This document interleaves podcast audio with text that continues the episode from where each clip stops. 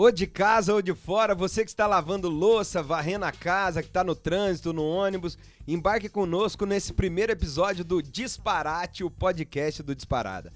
Eu sou Álvaro Camões Padilha e me acompanha nessa o sociólogo, patriota e palpiteiro. Olha quanto predicado importante, hein? Arthur Silva, boa noite, Arthur, bem-vindo. Boa noite, bom dia, boa madrugada para você que está escutando. É uma honra estar tá aqui palpitando um pouquinho com Padilha no disparate. Separamos um tanto de coisa quente pro pessoal, eles vão ver que aqui a gente dá na goela. Ô Arthur, antes de, de qualquer coisa, um recado importante pro pessoal. Essas e outras iniciativas do Disparada só são possíveis graças à contribu contribuição, desculpa, de vocês. Para contribuir, então, acesse o portaldisparada.com.br barra doe. Lembrando que esse é nosso programa piloto, então vamos pedir a paciência do pessoal aí. Arthur, já vou jogar uma aí quente pra você. O Haddad, o ex-prefeito de São Paulo Haddad, andou falando por aí que o pedetista Ciro Gomes é o candidato da direita. Pera que a pergunta é a seguinte: quem é mais de esquerda? Ciro Gomes ou Fernando Haddad? Ô Padilha, me conta. Eu acho bem claro quem é mais de esquerda aí. Porque é o seguinte, vamos comparar os dois. Vamos ver o Haddad e o Ciro. O Haddad, plataforma dele econômica é uma plataforma neoliberal de manter a, o esquema de financiarização da, do capitalismo brasileiro e fazer um distributivismo de renda aqui a colar para poder dar uma mitigada no problema. Já o Ciro, ele tem um projeto nacional de desenvolvimento que é uma reinserção soberana do Brasil na economia mundial. Então, eu, eu acho muito engraçado quem vem e diz que o Haddad é de esquerda, cara. Porque, pô, ele tá com o Marcos Lisboa. Então, peraí. Ah. Você não só tá dizendo que o Ciro é mais de esquerda que o Haddad, como você tá dizendo que o Haddad nem de esquerda é. É nem, isso? Nem de esquerda, é quando muito. O que, que ele é? Ele é o neoliberalismo consciente de si mesmo. Ele é o neoliberalismo que sabe que precisa dar uma azeitada, porque senão a própria financiarização não rola. Entendi. Então tá dito. Então, é Ciro Gomes, mais de esquerda, e o Haddad nem de esquerda é essa. Você segura os haters, hein? Já começou chamando hater. Arthur, segunda que eu jogo no teu colo, essa é uma pergunta que interessa para todos os brasileiros, para mim, pro meu pai, que é caminhoneiro. A gasolina, o diesel, tão caras. Tá até rolando uns lambes por aí, que é o bolso caro. Não sei se você viu por aí, bem legal. É, gasolina, diesel tão caras. É culpa do Bolsonaro? É culpa de quem? E por que tá caro? Isso que eu quero saber de você.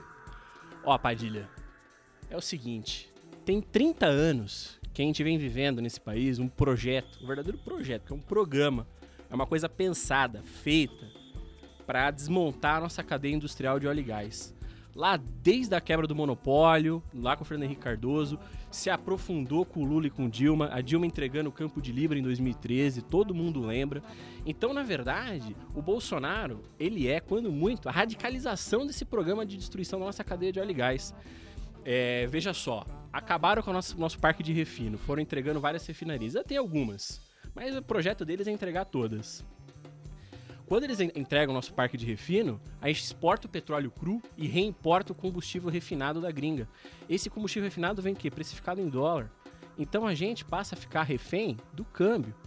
E com o câmbio desvalorizando, com essa conjuntura internacional doida que a gente está vivendo, isso afeta direto no bolso do trabalhador a hora que o combustível chega importado. Quebra, é, tira, aumenta os custos de quem é autônomo com, com transporte, caminhoneiro, Uber, motoboy, todo mundo. E para a família, impacta diretamente. Imagina, o trabalhador vai sair de casa com sua motoquinha, ir para o serviço, e o cara vai se deparar com um combustível de quê? Eu vi, eu vi placar, ô Padilha, de combustível a 7,50, acho que Nossa, gasolina, 7,50. Não dá pra ser feliz. Imagina, imagina, cara. Ô, ô Arthur, você falou da, da, da, de dentro de casa, esse impacta na casa, o gás tá caro pelo mesmo motivo? O gás tá caro pelo mesmo motivo, porque veja só, você vai tirar o gás do chão, né? Pensa gás de cozinha, O gás tá de falando. cozinha, o botijão. O botijão de gás da dona de casa. O botijão. Você vai tirar o gás, esse gás tem que chegar até a tua casa. Ele tem que ser envasado, ele tem que ser distribuído e tudo mais. Existe um intermediário que vai do campo de refino, do campo de extração, desculpa, até o consumidor final, que são quem tem os grandes dutos e tudo mais.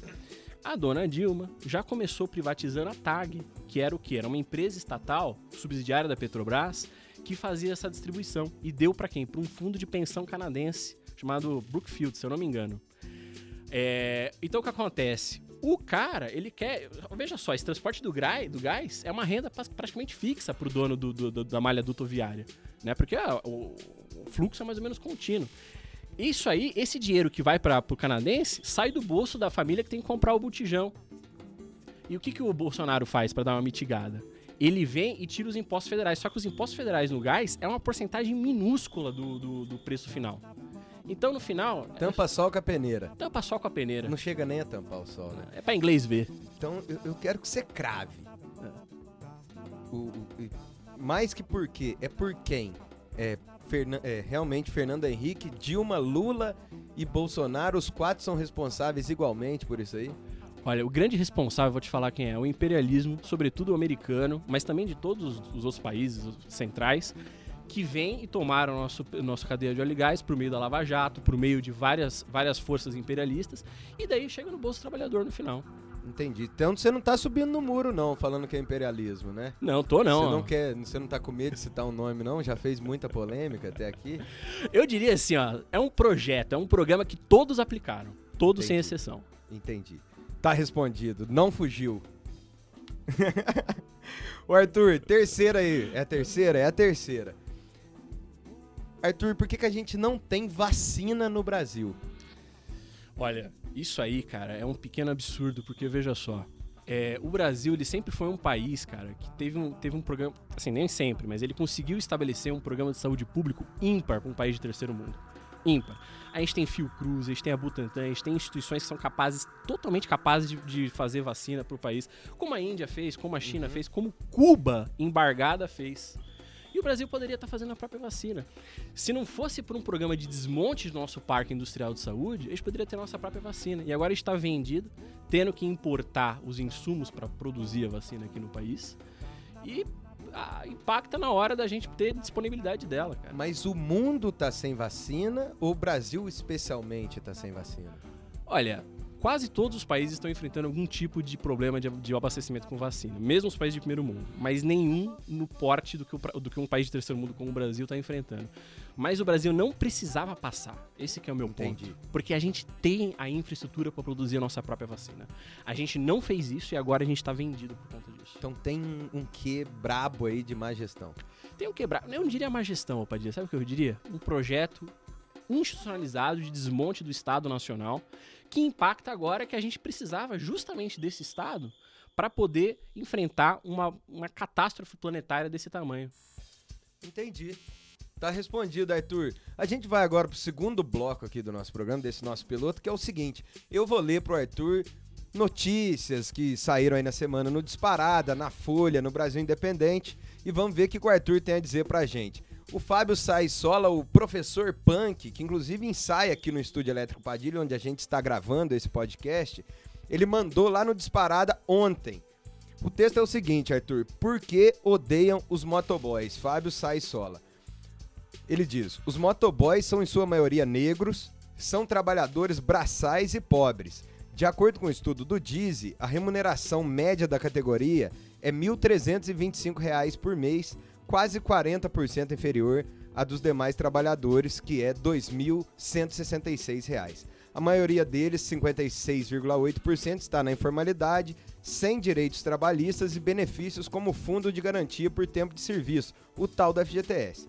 Não contribuem para a Previdência e, portanto, não podem se aposentar nem receber auxílio-doença ou auxílio-acidente do Instituto Nacional do Seguro Social não tem férias, 13 terceiro, auxílio acidente e demais conquistas da, da classe trabalhadora. Arthur, por que eu tenho tantos motoboys? Eu acho, Padilha, que o Fábio pegou no coração do problema. Ele deu na goela? Ele deu na goela, cara. Porque é o seguinte, é, o, todo mundo odeia o motoboy por quê? Porque o motoboy supostamente se arrisca no trânsito e oferece perigo para os demais, etc. Mas vamos parar para pensar um pouquinho. É, o grande responsável pelos problemas do trânsito aqui na cidade de São Paulo, ou em qualquer grande cidade do país, onde você estiver escutando, você ouvinte, você sabe muito bem que, tão, que toda a infraestrutura urbana está aos cacos aqui nesse país. Por quê? Porque tem um programa como eu venho repetindo, um programa de desindustrialização nesse país, de financiarização, que acabou com a nossa indústria capaz de recuperar essa infraestrutura. E o motoboy, veja só, ele tá numa das piores categorias de trabalhador que poderia ter. Esse 56%, 57%. 56,8%. 56,8%. Que estão na informalidade. Esse cara que está na informalidade, esse trabalhador, ele não tem nem a cobertura do contrato CLT. Que já é, né, digamos, diga-se de passagem, é aquém do necessário, né? Muito menos do que deveria ter, né? E não tem cobertura de salário mínimo, não tem cobertura de seguro acidente. O cara tá todo dia se expondo ao risco para quê? Para poder ganhar o pão do dia, cara. Então deixa eu tentar simplificar aqui. O que, que acontece com aquele cara que financiou uma CG 125 para fazer entrega, estava desempregado, financiou uma moto, aí ele sai para trabalhar, cai, quebra as duas pernas. O que, que ampara esse cara? Cara, ele é um empresário de si mesmo. Ele tem que explorar a própria força de trabalho. Se ele não tem como explorar essa força de trabalho, ele tá entregue ao Deus dará. Então não tem nada que ampare esse não cara. Não tem nada. Agora, ele pode ser MEI, que foi um projeto da Dona Dilma também, né? O meu... Eu sou MEI? Eu sou MEI. Então, Padilha, você que é MEI, você sabe, cara, que quando você é MEI, você recolhe ali um, um valorzinho que dá direito ao quê? Uma aposentadoria por um salário mínimo, né? Dá uhum. alguma cobertura previdenciária mínima. Mas mesmo assim, você não tem a renda garantida uhum. quando você se acidenta, quando você não pode trabalhar. Você vai ter o quê? Uns três meses, coisa assim, de seguro-desemprego, bem, bem pontual. E às vezes o cara se acidentou de tal porte que ele não vai ter como depois voltar para o trabalho. Então ele está totalmente exposto. Agora, o que eu queria comentar, o Padilha, é que é o seguinte: isso aí é a regra do Brasil. Por quê? Porque o Brasil é um país como ele é um país de terceiro mundo, um país determinado por sua condição subordinada na economia mundial, uhum. ele tem uma massa da, da classe trabalhadora que está fora da, da cobertura, enfim, da cobertura dos direitos, que é super explorada, que é, é, é assim, que, é, que o valor do trabalho dela é extraído até a última gota. Então esse motoboy, ele é a, a encarnação contemporânea de, dessa classe trabalhadora brasileira que sempre foi super explorada. É, é, muito diferente do Uber ou é mais ou menos a mesma coisa? Porque o Fábio traz aqui é, dados raciais que talvez no Uber seja diferente. Mas eu acho que no frigir dos ovos é uma exploração igual, não? Talvez o do Uber seja até em algum grau pior, sabe por quê, Padilha? Isso vale acho que para quase todos os tipos de aplicativos, isso vale também para esses aplicativos de entrega, como iFood, como o Rappi, porque é o seguinte, é, ele, ele consegue estruturar essa exploração do trabalhador e extrair até mais valor do cara, sendo que é, ele consegue basicamente controlar essa imensa mão de obra que tem fora da formalidade que sempre teve no país. Entendi. Bora para adiante, vou trazer agora aqui um, uma notícia do Brasil Independente. Essa deu o que falar na semana, hein? Essa é quente. O Brasil Independente traz para nós. Marcelo Freixo estaria de malas prontas para o PDT. Marcelo Freixo deve deixar o PSOL, está de malas prontas para o PDT. A ideia é que ele seja o candidato do PDT ao, govern ao governo do Rio de Janeiro em 2022. Se a mudança for oficializada, o deputado federal se junta ao Projeto Nacional de Desenvolvimento de Ciro Gomes. O PSOL teria avisado que vai pedir o mandato na justiça se a saída se concretizar. Freixo estaria avaliando se faz o movimento agora ou espera a janela em abril de 22. Arthur, Freixo de saída do PSOL, cansou da turma? Olha, Padilha, eu, eu. Tudo isso, na verdade, é um pouco palpite, é um pouco especulação. Mas como eu sou palpiteiro. Você é, fala com propriedade, né? Palpite é tua área. eu, dou, eu dou meu palpite aqui também. Eu acho que é o seguinte, cara. O Freixo, ele vem numa trajetória de sair, digamos, dessa esquerda idealizada, da zona sul do Rio de Janeiro, de caráter pequeno burguês, de classe média. E ele tá entendendo que ele precisa é, achar um espaço para ele poder expressar as demandas reais da cidade carioca. Rio de Janeiro é um estado devastado pela, pela, pela, pelo ataque à cadeia de óleo e gás, pela desindustrialização. E ele tá entendendo que não é política de segurança, não pode ser luz LED. Ele, ele tem que fazer uma política de segurança mais sólida. E ele tá transitando para em direção a isso. Lupe e Ciro estariam de portas abertas pro Freixo, caso ele quisesse ir pro PDT?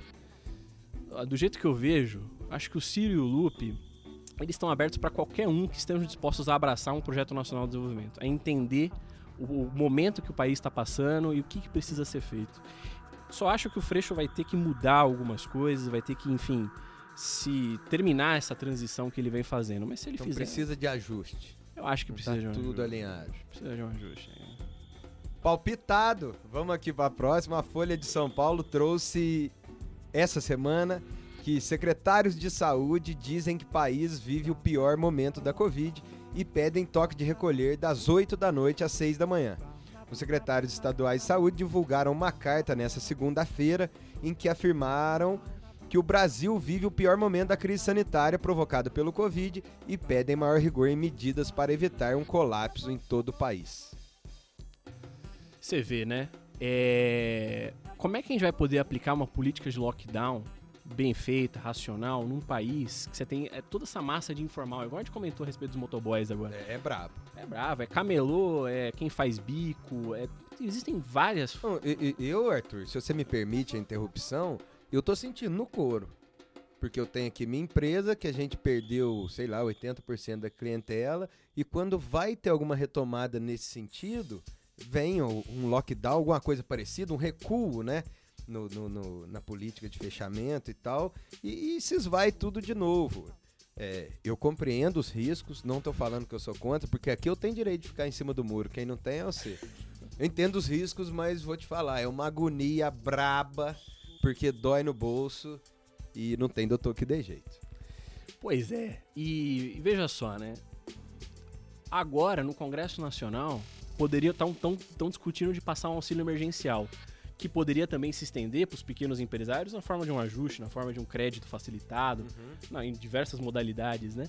E o que que, o que, que a, a, a banca, a finança, coloca como verdadeira chantagem para passar isso?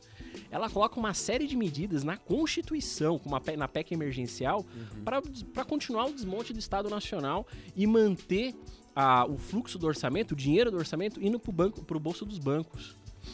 Então, quando os secretários de saúde fazem isso, é uma medida quase de desespero, porque os governos estaduais estão sob profunda pressão política, justamente porque, ao não ter uma política racional, uma, um- enfim, uma medida pensada para poder atender aos pequenos empresários e, ao- e aos trabalhadores informais, toda essa pessoa, todo esse pessoal precisa ir para a rua, achar trabalho.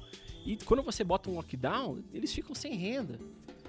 Você acha que o- o- o- a ideologia do presidente joga um papel nisso aí, profundo? Acho que é mais que ideologia, Padilha. É, é o projeto mesmo que ele encarna. Porque o Bolsonaro, vamos lá, ele é a testa de ferro de um, de um programa que é de aprofundamento de, do- de destruição liberal do país. Né? Então, um dos grandes Quando articuladores... você diz testa de ferro, che- chega a ser um ingênuo da parada ou não é por aí? Ah, ingênuo ele não é, né? Ingênuo ele não é, né? 30 anos de congresso, é, ingênuo não é nem um pouco. Porque pintam assim às vezes, né, Arthur? Não, ingênuo não é. Ele tá capitalizando em cima disso, né? Ele tá surfando a onda, literalmente, né? Mas, mas isso não, não, não, não, não deixa de responsabilizar ele, né? Pela falta de liderança e pelo, por ele mesmo encarnar esse projeto, né? Junto com o Paulo Guedes e junto com toda a turma da equipe econômica. Palpitado?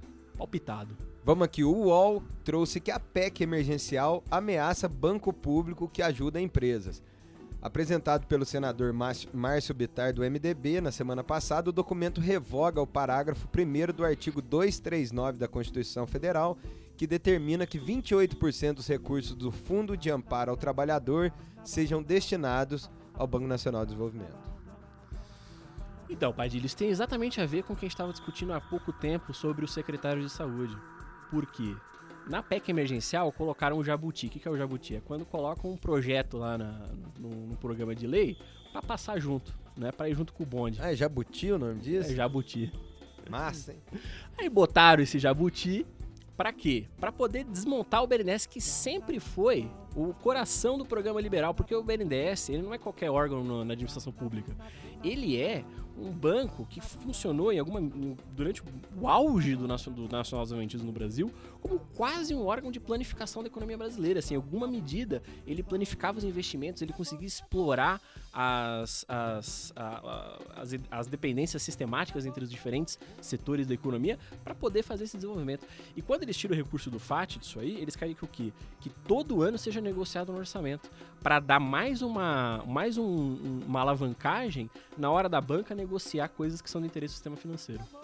E mais, Eles querem que o mercado de capitais, que o mercado financeiro, que a Faria Lima, né? Vamos, vamos dar nome aos bois, né?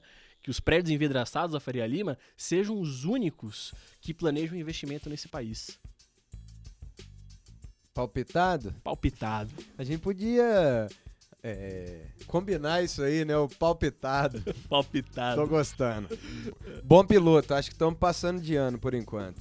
Ó, a Transpetro registrou em 2020 o melhor resultado de sua história, tanto do ponto de vista de geração de caixa e lucro líquido, quanto do ponto de vista de disponibilidade, eficiência operacional e segurança, segundo a Petrobras, Arthur.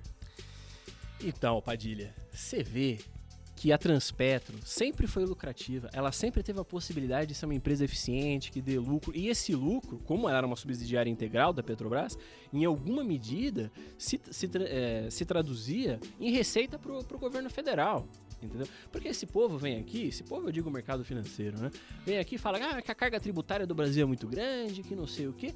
Qualquer medida alternativa de financiamento do Estado, os caras vão e fazem o quê? Derrubam entregam refinaria, entregam a tag que eu comentei lá do gás. A, a Transpetro foi parte disso. É, o painel Folha traz. Pito inédito de Eduardo Leite em Bolsonaro acirra disputa no PSDB com Dória em 22. O governador Eduardo Leite, do PSDB do Rio Grande do Sul, subiu o tom nesta segunda-feira contra Jair Bolsonaro, como ainda não tinha feito antes ele convocou entrevista para rebater dados do governo federal sobre repasse a estados. Isso aí, Padilha, é o seguinte. O, a crise do neoliberalismo, ela também provocou uma crise política. Ela é também uma crise política. E por anos nesse país, a gente teve o, a, a, o jogo eleitoral estruturado ao redor de uma polarização entre PT e PSDB, que são irmãos gêmeos, né, que uhum. nasceram juntos praticamente. E o que acontece? Assim como o PT está se desfacelando, o PSDB também está em verdadeira guerra civil. Isso aí, essa movimentação que a gente vê do Eduardo Leite é justamente a briga por esse espólio do que um dia já foi o Tucanato. Posso para a próxima aqui? Manda bala. É, Bolso... Segundo a Folha, é, trouxe a Folha de São Paulo, Bolsonaro aumenta imposto de banco para reduzir tributo de diesel e gás. Você já até deu uma pincelada nisso, né? Para compensar a isenção de impostos federais sobre o diesel prometida pelo Jair Bolsonaro, o governo propôs um aumento de tributação sobre bancos. Atualmente, as instituições financeiras pagam 20% da alíquota de contribuição social sobre o lucro líquido. Então, o que, que a gente vê? A gente vê que foi toda aquela histeria lá na, na mídia, na, do, do, do, mercado financeiro, dos grandes agentes e tal, quando o Bolsonaro indicou um general para a presidência da Petrobras. Né? Todo mundo falava, ah não, agora o Bolsonaro vai intervir na Petrobras e que não sei o que. Só que o que a gente está vendo? A gente está vendo que qualquer medida de controle do preço do combustível, na verdade, vai sair do orçamento federal. Então isso aí segue a linha que vem sendo adotada há muitos anos nesse país de privatizar os lucros e socializar os prejuízos, porque o, o custo do amortecimento das variações, do, da variação do preço de combustível, se for feito, porque eu acho que isso talvez seja só um bode para botar na sala também, é, vai cair todo no, no, colo do orçamento federal. E as petroleiras internacionais continuam com seus lucros muito bem garantidos. O Arthur, é... essa aqui eu acho que você vai polemizar em cima, se eu te conheço o palpiteiro mais nervoso do Brasil, é, o cientista político André Singer deu uma entrevista para o jornal Globo e disse que o presidente Jair Bolsonaro tem traços de totalitarismo. É por aí? Então, Padilha, o Singer, o Singer é um cientista político que, enfim, que tem, tem livros muito bons, Sentido do Lulismo, um livro que eu acho que corresponde alguma medida ao que foi a, o período dito lulista e tudo mais. Só que aqui, quando ele fala de traço de totalitarismo, ele está seguindo justamente a linha da Hannah Arendt, a linha de, de alguns uh, teóricos liberais, vamos dizer assim, que não conseguem ver nunca um projeto coletivo de país e de classe. Né? Ele apaga isso totalmente do horizonte dele. O Haddad, é interessante essa posição do Singer nessa entrevista, porque o Haddad, ele recentemente foi num programa, o Conexão Xangai, lá do Rocalha, do Jabor, e ele comentou, quando foi indagado, né, ah, por que, que a gente não tem um Estado Nacional indutor de um projeto nacional né, de desenvolvimento, né? Ele falou o seguinte, que o Estado ele é sequestrado por interesses privados, bem na linha liberal, uspiana. O Haddad? O Haddad falou isso. Mas o que eu quero ressaltar aqui, Padilha, é a convergência dessas, da, do, do que é o petucanismo em termos ideológicos e teóricos, né? Porque, na verdade, é botar o, o indivíduo como sujeito de direito, entendeu? Então, o que, que ele vai. Por que, que ele está falando que o Bolsonaro tem traço de totalitarismo? Porque o Bolsonaro, supostamente, apagaria, digamos assim, essas individualidades e colocaria tudo numa massa populista e tudo mais, bem ao gosto da teoria uspiana, e esse seria o problema dele. O quando você fala em teoria uspiana, o que, que é isso aí? Olha, o uspianismo, ele é um é um termo um pouco fluido, vamos dizer assim. Não é uma coisa muito sólida, assim. Mas o que, que ele é? Pelo jeito você adora. Eu adoro. Ah. Isso aí eu adoro. É, é, o, meu, é o meu, meu saco de pancada favorito. Porque é o seguinte, o que, que é o uspianismo? Imagina, São Paulo se levantou em armas em 32 contra o projeto nacional encarnado no Getúlio Vargas. Eles foram derrotados em armas, só que ideologicamente eles precisavam formar um órgão capaz de produzir essa teoria, essa ideologia contra qualquer forma de organização do país, entendeu? Porque, porque São Paulo é Hong Kong brasileira, né? São Paulo é o, é o, é o vínculo que une o país ao é imperialismo é internacional. São Paulo é a Hong Kong brasileira. Eu, eu, eu defendo. Essa é tua, essa frase aí ou não? Essa frase Você é, leu por aí? Essa é, frase é minha. É tua? Acho que eu vou tatuar ela. Agora, o que, que, que, eu quero, que, que eu quero dizer com essa Hong Kong brasileira? É que assim, é, o São Paulo, os interesses de São Paulo estão ligados aos interesses imperialistas, interesses internacionais que querem manter o Brasil na sua posição subordinada. Né? É... O, podemos para a próxima aqui? É, você separou de internacional para gente. O Irã diz que uma possível resolução da AIEA é prejudicial à diplomacia. Um alto funcionário do Ministério das Relações Exteriores iraniano disse que pressionar por uma resolução anti-Irã na reunião em andamento do Conselho dos Governadores da Agência Internacional de Energia Atômica colocaria a diplomacia em risco. Então, essa notícia ela, ela deixa muito clara que qualquer projeto anti-imperialista vai ser extremamente combatido, inclusive por órgãos supostamente neutros. Né? Eles justamente manobram os interesses internacionais, conseguem manobrar com esses é, órgãos para poder submeter esses países. E eles fazem tudo isso, Padilha, sobre um, um, véu assim de neutralidade, como se fosse uma questão meramente técnica, querendo apagar o conteúdo político do que está acontecendo. Então, o Irã, o Irã é um país com muitas contradições, né? um país de terceiro mundo, é, com uma revolução de caráter religioso, mas que bem ou mal vem tocando o um projeto nacional deles, né? Uhum. e que recentemente vem se aproximando da China lá no projeto deles do da roda da seda né? E que, que é um ganha-ganha para os dois lados. Afinal, o Irã é um país com pouca indústria e a China tem uma demanda de petróleo praticamente infinita. Né? Então, é, é interessante ver essa sinergia que a gente pode ver entre os países de terceiro mundo. E ao se aproximar da China, é aí que vem a Agência Internacional Atômica, na sua, no seu véu de neutralidade, e desce em cima do Irã. Então o trem tá brabo, Arthur. Arthur, e, e, eu quero te fazer uma pergunta agora, lugar comum. Você é corintiano, né? Sou corintiano. Praticante ou não praticante? Não praticante. Ah, então eu ia te pedir pra se juntar a mim pra gorar o Parmeira aí, mas não é o caso. É, vamos chegando ao final aqui, é isso que o Arthur separou pra gente. O programa vai mais ou menos assim. Eu sou um cara que não manjo muito das coisas, o Arthur vai me explicando.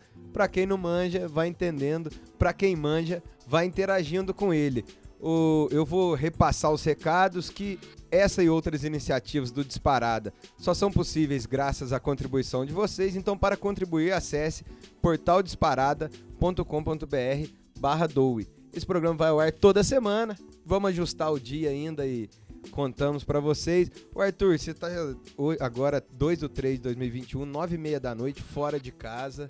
Quer mandar um abraço para alguém, aquele abraço para namorado, para não ficar ruim. Ela já é acostumando com. Eu vou mandar um abraço. ausência. Eu vou mandar um abraço pra minha namorada, pra Ivana, que tá lá em casa agora. Deve estar dando risada, assistindo. e eu quero também mandar um abraço para todos os ouvintes aí que aguentaram os meus, meus palpites aqui e o Padilha aqui que recepcionou a gente tão bem. Valeu, foi um prazeraço. O Anduva tá aqui com a gente hoje também, o Antônio Duarte Vargas, colunista do Portal Disparada.